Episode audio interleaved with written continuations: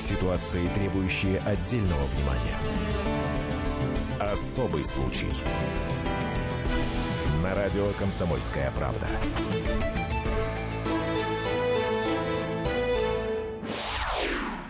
Почтенные судьи, политики и религиозные деятели. Что такое достоинство? Не знаю, что вам говорит ваша совесть, но я уверен, моя жизнь лишена достоинства. И все, что я могу сделать, это с достоинством умереть. Я устал от безразличия общества. И мне придется сделать это тайно, как будто это преступление. Вы должны понимать, что весь процесс подготовки к моей смерти состоял из незначительных поступков, совершенных моими друзьями. И ни один из этих поступков сам по себе не является преступным. Но если вы все-таки решите покарать моих соучастников, я бы посоветовал вам отрезать им руки. Потому что это все, что они приложили к этому делу. План родился в моей голове, и решение лежит на моей совести. Это главный герой фильма «Море внутри». Сам выбрал уйти из жизни. Он был прикован к постели много лет. Такой возможности выбора не было у пациентки Емельяновской центральной районной больницы в Красноярском крае. Ей было 86 лет, у нее был рак в последней стадии, и ей уже невозможно было помочь. По крайней мере, так говорили врачи. Жизнь бабушки поддерживала система искусственной вентиляции легких. В какой-то вечер сердце пациентки стало останавливаться. В том, что происходило дальше, разбирается следствие. Версия 1. Врач-реаниматолог, который был на смене, сделал все возможное, чтобы спасти бабушку. Это версия врача. Версия 2. Врач умышленно помог уйти из жизни этой пациентки, чтобы она не мучилась. Все, что она чувствовала, это боль и агония. Но коллеги врача уверяют, он никак не пытался спасти пациентку. А запись в журнале о том, что реанимация проводилась, сделал формально. Так кто он? Убийца или гуманист? Возможно ли в России легализация эвтаназии? А вы хотели бы, чтобы вам помогли уйти из жизни, если, не дай бог, будете неизлечимо больны? Обсудим сегодня. Звоните 8 800 200 ровно 9702. Это особый случай. В студии Антона Росланов. Особый случай. Моя постоянная соведущая Екатерина Белых вынуждена была э, отъехать по семейным делам, поэтому в студии сегодня только я. Э, но это не значит, что вы не можете э, подключаться к эфиру. Очень даже можете. Я очень жду ваших мнений и сообщений. Сразу напомню, WhatsApp и Viber плюс 7 967 200 ровно 9702. Надежда Ильченко, наш корреспондент в Красноярске, на прямой связи с нашей студией. Надя, привет. Да, привет, Антон. И, всем здравствуйте. Э, итак, неизлечимо больная пациентка, ей 86 лет. Я правильно понимаю, что врачи никак не могли ей помочь, и все, что ее ждало э, в ближайшем будущем, это, собственно, смерть? А, по сути, да, потому что по медицинским показаниям ей провели операцию, но мы не вправе разгласить диагноз, операция ей требовалась. Операция а, дала осложнение, а, то есть у нее началось осложнение на легкие, и, соответственно, женщина не могла самостоятельно дышать, ее подключили к аппаратам жизнеобеспечения. А, после, ну, и вот в одной из ночей этот аппарат дал сигнал СОС, как говорится, и, в общем, сердце женщины остановилось. Вот, вот что известно нам на данный момент, что происходило в это время? Вот сигнал подал, э, значит, сигнал прозвучал, да, дальше, по идее, реанимационная бригада должна была очень быстро отреагировать и спасти женщину, но не по, по непонятной причине она все-таки умерла. Что нам известно о том, что происходило дальше? Но э, сами медики э, отстаивают такую позицию, что реаниматолог, дежур, дежуривший в ту ночь, э, к ней не подошел. Есть свидетели среди медперсонала, в том числе это медсестра, которая работала с ним в ту смену, а, которые заявляют, что ну вот не подходил он. Запись, тем не менее, в документах есть, и сам он а, говорит, что все действия, а реанимация в таком случае должна длиться порядка 30 минут, что все действия, которые положены по должностной инструкции, он выполнил. Но, тем не менее, проверка началась, ну, я объясню, что каждый летальный исход в поликлиниках у нас по закону, по регламенту, регламенту, по должностной да. инструкции, да, проверяется медиками отдельно, чтобы выяснить, всю ли помощь оказали человеку. И вот эта вот проверка выявила некое несоответствие между, так сказать, показаниями коллег и тем, что написано на бумаге. Я прерву это... тебя буквально на 30 секунд. Давайте услышим Елену Дмитриеву. Это руководитель Следственного отдела по Емельяновскому району, Следственного комитета России по Красноярскому краю. Так сказать, официальная, официальный комментарий Следственного комитета. Внимание.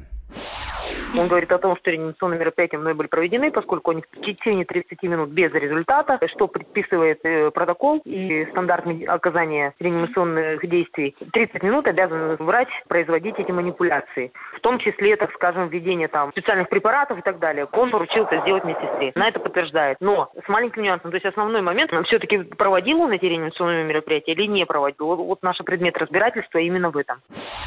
Это Елена Дмитриева, официальный представитель Следственного комитета России по Красноярскому краю. WhatsApp и Viber плюс семь девятьсот шестьдесят семь двести ровно девяносто семь ноль два. Плюс семь девятьсот шестьдесят семь двести ровно девяносто семь ноль два. Врач не имел права отключать э, препарат самостоятельно. Ну, имеется в виду, наверное, аппарат. Т9 с вами злую шутку сыграла. Э, это читаю ваше сообщение из WhatsApp. Обязательно будем принимать ваши телефонные звонки. Пока детали этого дела от Надежды Ильченко, нашего корреспондента в Красноярске. Кстати, напомню, Красноярск это город присутствия радио «Комсомольская правда» 107,1. Это частота нашей радиостанции в этом городе. Надя, скажи, пожалуйста, врач, этот самый реаниматолог, как его характеризуют? Он что? Он, он неопытный, он растерялся в этой ситуации. Но все вообще на самом деле немножко не так. Он врач первой категории э, с 15-летним стажем работы. У семейный, э, у него есть двое детей и достаточно опытный, потому что по совместительству вот с этой клиникой он работал еще в одном из роддомов Красноярска. То есть mm-hmm. человек, э, который, в общем, понимает в своем деле и не один год работы, опыта работы имеет.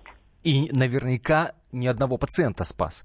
Э, Сергей нам э, пишет, смерть рано или поздно ждет нас всех, так что теперь Минздрав к черту разогнать? Знак вопроса. Больше вопрос риторический, мне кажется, ответ на него очевиден. Надя, скажи, пожалуйста, то есть врач опытный, а, речи не идет о том, что это была какая-то ошибка, ну, по крайней мере, мы предполагаем, да, мы, естественно, эфиром не подменяем следственные действия, и органы разберутся в этом очень подробно. Скажи, пожалуйста, Какие-то объяснения от самого врача у нас есть? А, есть ли э, или от родственников его? Как это могло быть? И самый главный вопрос. Может быть, действительно была, э, была договоренность с этой пациенткой? Может быть, она его просила? Избавьте меня от этих мучений. Но э, на самом деле, э, насколько нам известно, врач э, для, для самого врача вот э, вызов на допрос стал вообще гигантским шоком, просто и огромным стрессом. Он уже пару дней э, находится на успокоительных, вот, и даже не, даже не обсуждает эту ситуацию с родственниками своими. И э, вот единственная его позиция, которая нам сейчас известна, это то, что он э, говорит, что он сделал все по должностной инструкции. Не исключено на самом деле, что это действительно так.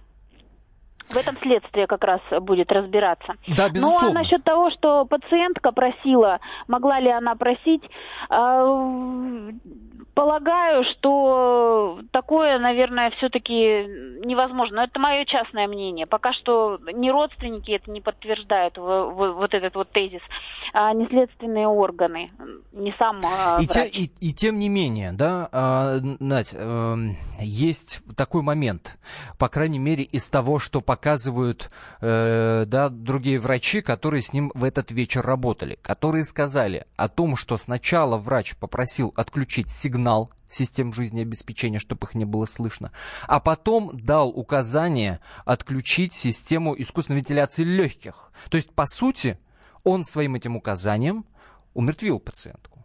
А, на самом деле, по версии следствия, он а, просто не подошел, когда система начала, дала сбой. А отключить а, аппарат жизнеобеспечения вправе любой из сотрудников медицинского учреждения. Я объясню почему. На самом деле ровно потому, что если, так сказать, э, ну вот реанимация не проведена, да, и человек уже умер, то как, какая разница, кто отключит этот прибор, понимаешь? Надежда Ильченко, наш корреспондент в Красноярске. Продолжим буквально через две минуты. Говорим о случае, который произошел в Красноярском крае. Врач отключил аппарат, который поддерживал жизнь смертельно больной пациентки. Гуманист он или убийца, ваших мнений ждем. WhatsApp и Viber плюс 7 967 200 ровно 9702. После короткой паузы поспорим о том, а вообще эвтаназия в России законной может быть или нет. Особый случай. Каждый вторник с 10 утра по московскому времени в программе «Главное вовремя» садово-огородные советы в прямом эфире – про все, что э, зеленое, скажем так. Хочу, чтобы радиослушатели задавали свои вопросы. Большой эксперт. Самая удачная находка для всех работников мотыги и лопаты. Тетя Таня Кудряшова. И дети меня зовут мать всего зеленого. Вот такая петрушка на радио «Комсомольская правда». Слушайте и звоните по вторникам с 10 утра по московскому времени. Ситуации, требующие отдельного внимания. Особый случай. На радио «Комсомольская правда». Итак, в Емельяново, это поселок городского типа, там живет при, примерно 11 тысяч человек, что в Красноярском крае расследуется дело врача-реаниматолога, который по одной из версий, по одной из версий отключил аппарат э, искусственным вентиляции легких, из-за чего умерла пациентка. Пациентке было 86 лет, у нее был рак в последней стадии, врачи не давали ей никаких шансов на выживание. И сейчас Следственный комитет, естественно, разбирается в этом деле. Если предположить, что эта версия верна, возникает вопрос, убийца этот врач или э, великий гуманист. WhatsApp и Viber плюс 7 967 200 ровно 9702. Там читаю ваши сообщения, ваше мнение. Есть сообщение такое, сколько лет врачу, ему 39 лет. А, я не понимаю, насколько это принципиально. Вы в том смысле, что успел ли, успел ли он поднабраться опыта в этом смысле? Ну, вот нам корреспондент из Красноярска рассказал, что врач был более чем опытный. А, другое сообщение. Вообще, если отключают, то по желанию родственников. Виновен, пусть понесет наказание. Сергей пишет, у медиков существует круговая порука, своих не сдают. В данном случае похоже, что от врача хотят избавиться. Есть и такая версия, Сергей, но опять же э, из разговора с э, корреспондентом э, комсомолки в Красноярске было понятно, что характеризуется он очень хорошо.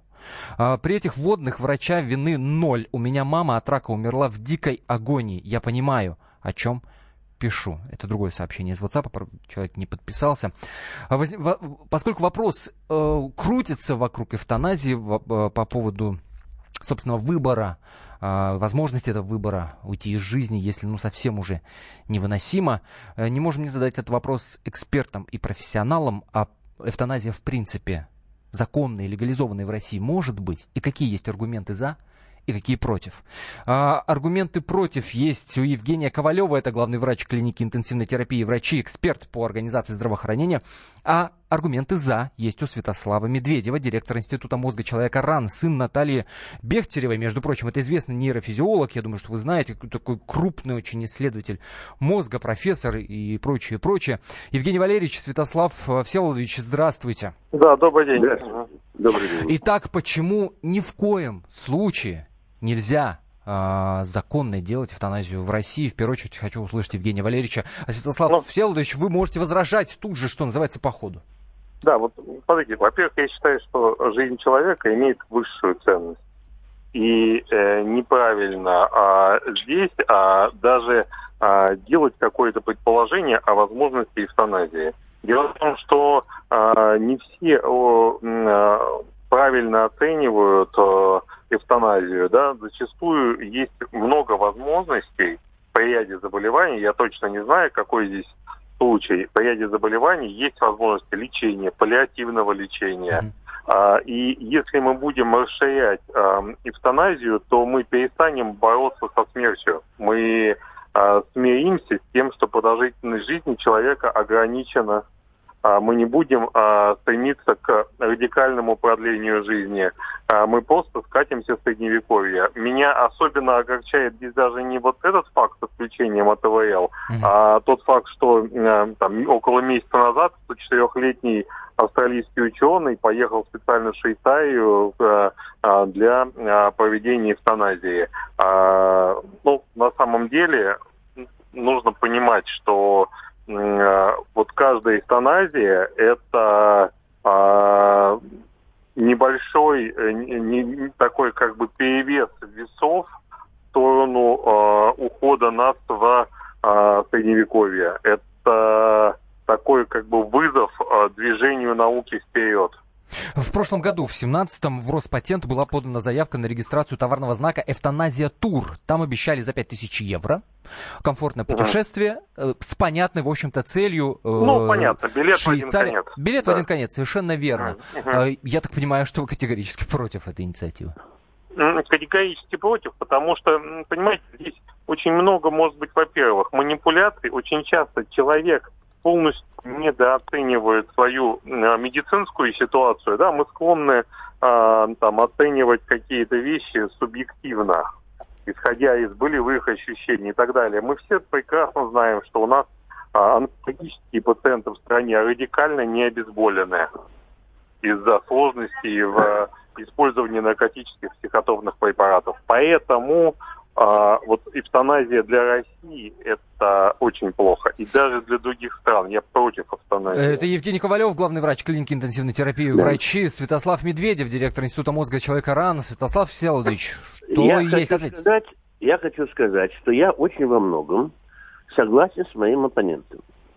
И именно к вопросу эвтаназии в России. Дело все в том, что, э, во-первых, я твердо убежден, что пока остается – какая-то возможность спасти мозг человека, спасти человека, никак, никаких разговоров об эвтаназии делать нельзя. И здесь э, ну, нужно понимать, что существует ситуация, когда, по сути, человека уже нет. Это вот ситуация, которая, с которой я встречаюсь часто. Сейчас у нас э, достаточно много аварий автомобильных, всяких других. И, в общем, на протяжении последнего времени огромный скачок. И люди стали выживать после тяжелейших травм. Угу. Человек выживает, а мозг уже умер. И сейчас Но это состояние, есть... которое мы так вот в обиходе привыкли называть состоянием овоща. Да. Но понимаете, в чем дело? Здесь тоже есть, существует ситуация, когда э, этого овоща можно разбудить. Но существует ситуация, и это и объективно существует, когда овощи разбудить уже нельзя. Понимаешь, что, ну, условно говоря, понимаете, если руки нет, то новую руку не вырастешь. А пришивать новые руки, новые э, кусочки мозга мы еще не умеем. Угу. Поэтому э, здесь вопрос весь в том, что современная медицина, ремонтология безумно дорогая вещь. И не, я не считаю, что очень осмысленно поддерживать жизнь в теле без головы. Это uh-huh. первое. Uh-huh. Второе. Что, с чем я совершенно согласен с моим оппонентом, что вра... Э, пациент может требовать эвтаназии, потому что он просто устал от болей, от да. всего прочего. Да. И я видел довольно часто, как человек говорит, слушайте, лучше убейте меня, я больше не могу. Проходит э, две недели, и значит, он, в общем, счастлив и вылечен и все прочее. Поэтому, во-первых, с одной стороны, необходимо согласие пациента на, на не просто согласие, а требование. Uh-huh. Во-вторых, необходима полная, очень четкая медицинская оценка. Есть какие-то шансы пациента. Но есть здесь еще одна очень важная вещь. Для проведения эвтаназии, это вопрос эвтаназии в России – при проведении эвтаназии необходимо существование абсолютно независимых комиссий. Так вот, к сожалению, у нас в стране я не знаю ни одного абсолютно независимого э, органа. Вот у нас в каждом институте исследовательском есть этический комитет. Так вот, я не слышал ни, одной, ни одного факта, критический комитет и сказал бы директору в проведении каких-то исследований.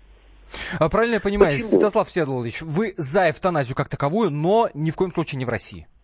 Нет, так я получилось? хочу сказать, что в принципе я считаю, что в ряде случаев эвтаназия нужна. Mm. Потому что, ну, понимаете, мы можем поддерживать себя жизнь в теле годами. Ну вот сейчас, а? вот в данном конкретном случае, 86 лет э, пациентки, рак, последняя стадия, э, значит, э, врачи говорят, нет шансов совсем. В этом случае вы были бы за? Нет, вы понимаете, нет, я, э, вот, вот в том-то все и дело, что то, что вы сейчас говорите, совершенно не хватает для того, чтобы mm. оценить ее состояние. Потому что можно обезболить до такой степени, что человек тихо, спокойно уйдет. Понимаете? И не надо, вот в этой ситуации эвтаназия не нужна. Ведь когда получается так, что, э, ну, условно говоря, э, когда понимаешь, что ну ничего не можно, нельзя сделать, но человек может спокойно лежать в постели и mm-hmm. просто э, спокойно уснуть, а это сейчас можно сделать. Есть хорошие анестезиологические пособие. А, понятно, вот. мысль понятна. Святослав э, Медведев, да. директор Института мозга человека РАН. Евгений Ковалев, вам есть что вот возразить? Ну, смотрите, во-первых, э, всегда есть возможность что-то сделать. Но здесь я согласен, если, э, допустим, там невозможно восстановить работу мозга, окей, да, можно рассматривать вопрос об эвтаназии, может быть, может быть, да, но а, вот здесь очень прав а, Святослав, то, что есть а, определенные а, ситуации, когда нужно очень четко разбираться. Потому mm-hmm. что а, человек а, там обезболен, не обезболен, его состояние. 86 лет – это не показатель того, что человек угу. должен умирать. Понятно, согласен. Евгений Ковалев, главный врач клиники интенсивной терапии врачи, и Святослав Медведев, директор Института мозга человека РАН. Что ж, экспертное мнение по поводу эвтаназии мы услышали. После небольшой паузы буду принимать ваши телефонные звонки. Он кто? Бог, это сообщение ваше э, в мессенджере, в WhatsApp по поводу врача, который обвиняет в том, что он отключил от аппарата умирающую пациентку, вместо того, чтобы ее реанимировать. Заведено уголовное дело. Продолжим очень скоро. Особый случай. Товарищ адвокат! Адвокат! Спокойно, спокойно. Народного адвоката Леонида Альшанского хватит на всех. Юридические консультации в прямом эфире. Слушайте и звоните по субботам с 16 часов по московскому времени.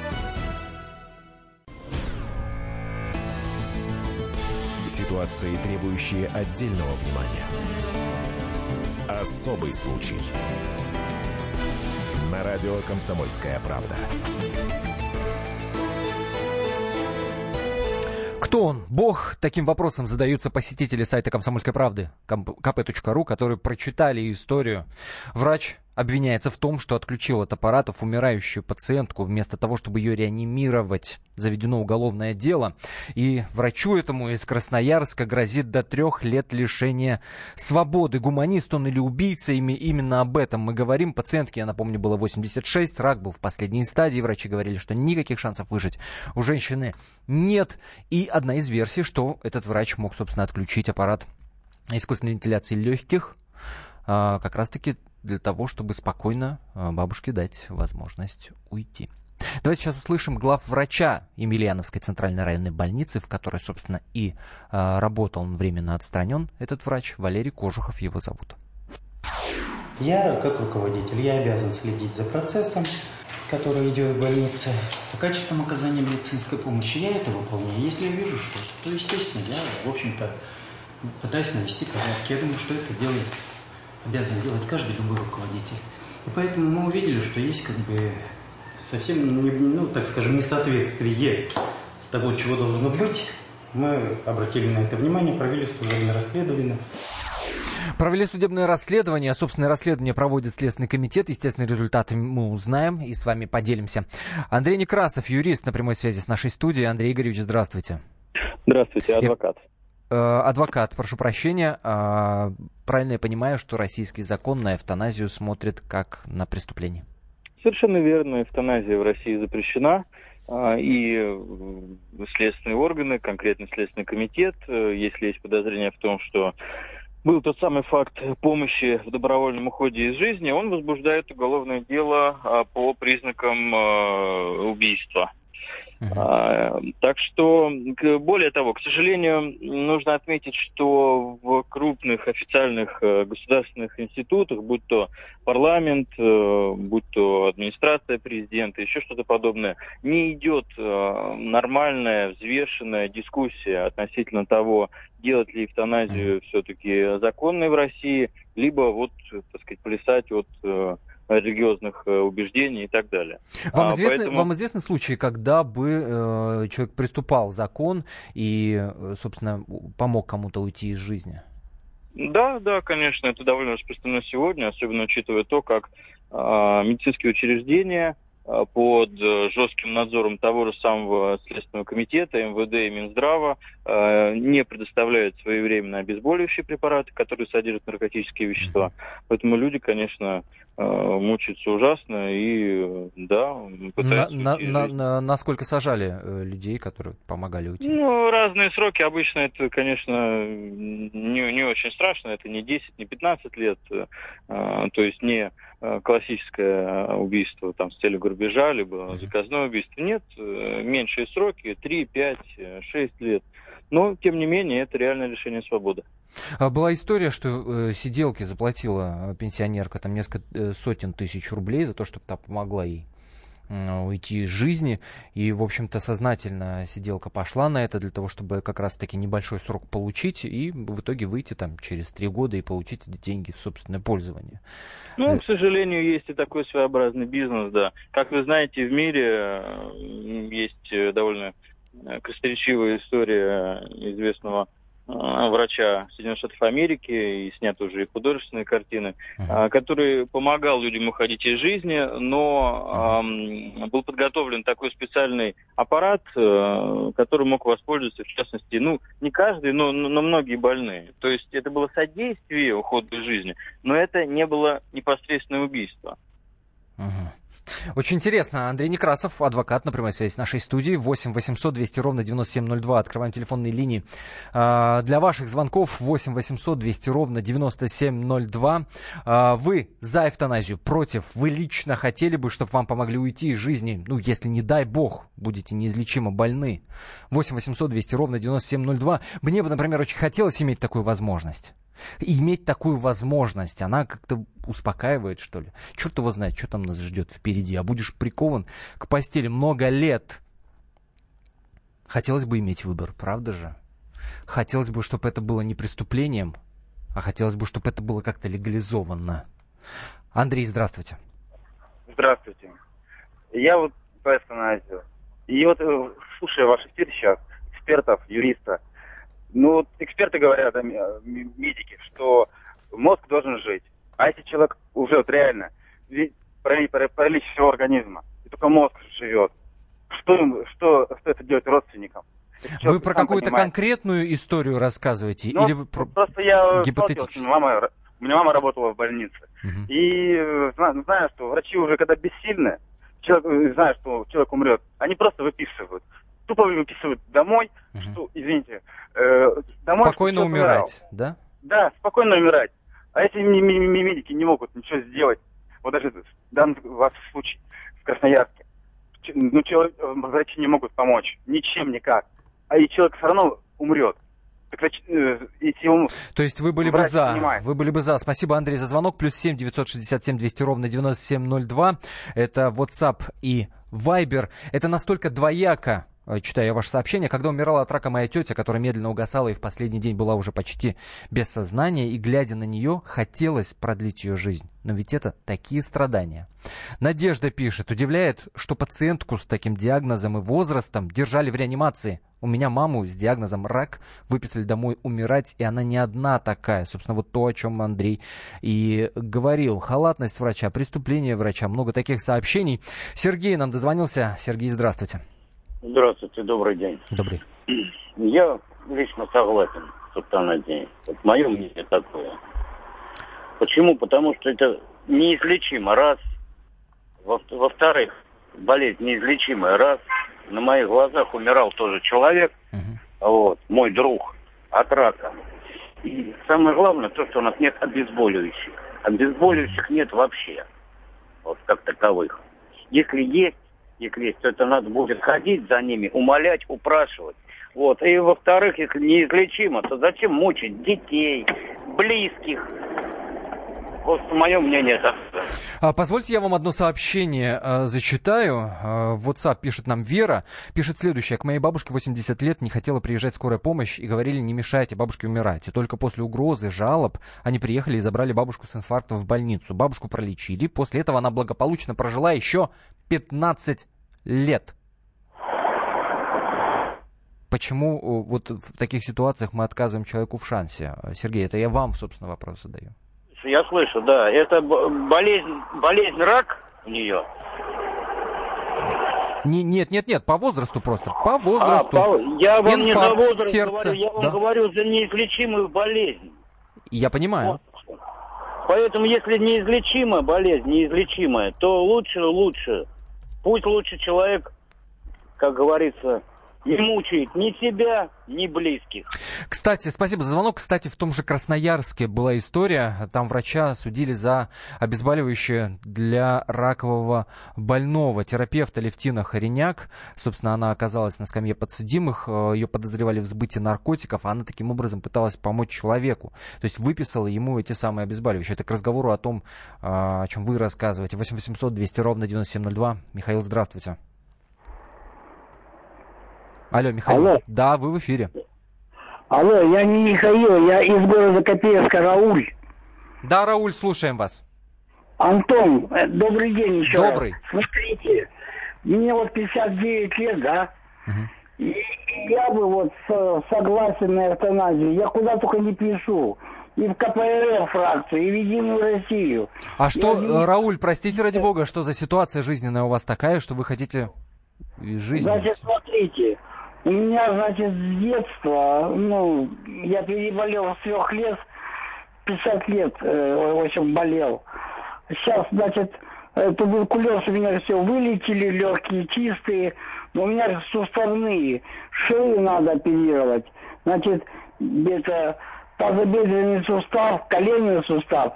Никто, никто ничего не хочет делать здесь вот в Копейске у нас в городе. Ну, из и... того, что я слышу, Рауль, миленький, не та ситуация у вас, чтобы э, хотеть закончить жизнь-то. Так боли такие, что я даже повезнуться не могу, а никто ничего не предпринимает. В Челябинске могут вылечить, но туда не направляют. Вот спасибо Наталье Поклонской, такой депутат, знаете, да? Да. Вот она уже два раза обращается, и всем, это министру здравоохранения, всем пофигу. Рауль, я надеюсь, что у вас есть родственники, друзья, те, кто вас поддерживает, кто мог бы добиться лечения для вас, но ни в коем случае не помог бы вам уйти. Не так казалось бы, ситуация. Но опять же, естественно, хотелось бы, чтобы человек сам мог выбрать, и чтобы это было законно. А сейчас нет, эвтаназия вне закона в России. Евгений, здравствуйте. Алло. Да, здравствуйте. Э, добрый день. Э, я что хочу У нас автоназия, она уже как, как бы сама по себе идет. Вот. Ну, пример такой. У меня, ну, мать, конечно, 90 лет, уже прилично была. Вызвал скорую, задыхалась она. Вот. Э, скорой, ну все, скоро будем это. Ну, обычно они от 40 минут до 4,5 часов скоро едет. Вот. Хотя тут ехать-то, ну, километров пять. Вот. И дорога никогда не закрыта. Вот. Вызвал скорую. Через час, час проходит, скорая звонит. Ну, вы как там? Говорю, ну, задыхается человек. Когда приедете? Минут через 15-20. Еще час проходит. Скорая опять звонит. Ну, вы как? Я говорю, уже задыхается уже совсем это. Ну, сейчас скоро в, в пробку попала, там пробки нигде не может быть, которая к нам дорога идет, там где угодно объедешь. И хоть здесь, в итоге, пробка... Э, Евгений, э, прошу, прошу прощения, чем закончилась история-то в итоге? А вот, вот в итоге, в итоге получилось что? Э, раньше скорой, когда вот это, они уже третий раз, второй или третий раз позвонили, как вы? Говорю, все, говорю, пять минут назад умерла. Вместо скорой приезжает похоронная, через 2-3 минуты... А, Евгений, спасибо большое. Да, история понятна. Ничего, собственно, э, хорошего в ней нет. Э, по поводу того, что иной раз раньше скорой приезжает похоронная, да, это, собственно, для отдельной программы тема. А по поводу эвтаназии давайте продолжим общение и в наших соцсетях, и на сайте «Комсомольской правды». Вопрос, мягко говоря, сложный. Но судя по сообщениям, большинство наших радиослушателей, конечно же, против того, чтобы эвтаназия была как-то узаконена в России. Ну а что касается случая в Красноярском крае про врача-реаниматолога, э, которого сейчас судят за то, что он отключил от э, аппаратов жизнеобеспечения пациентки, пациентку 86-летнюю, мы обязательно вам расскажем на сайте и в эфире радио. Особый случай. Слушайте в нашем эфире совместный проект «Радио Комсомольская правда» и телеканала «Спас».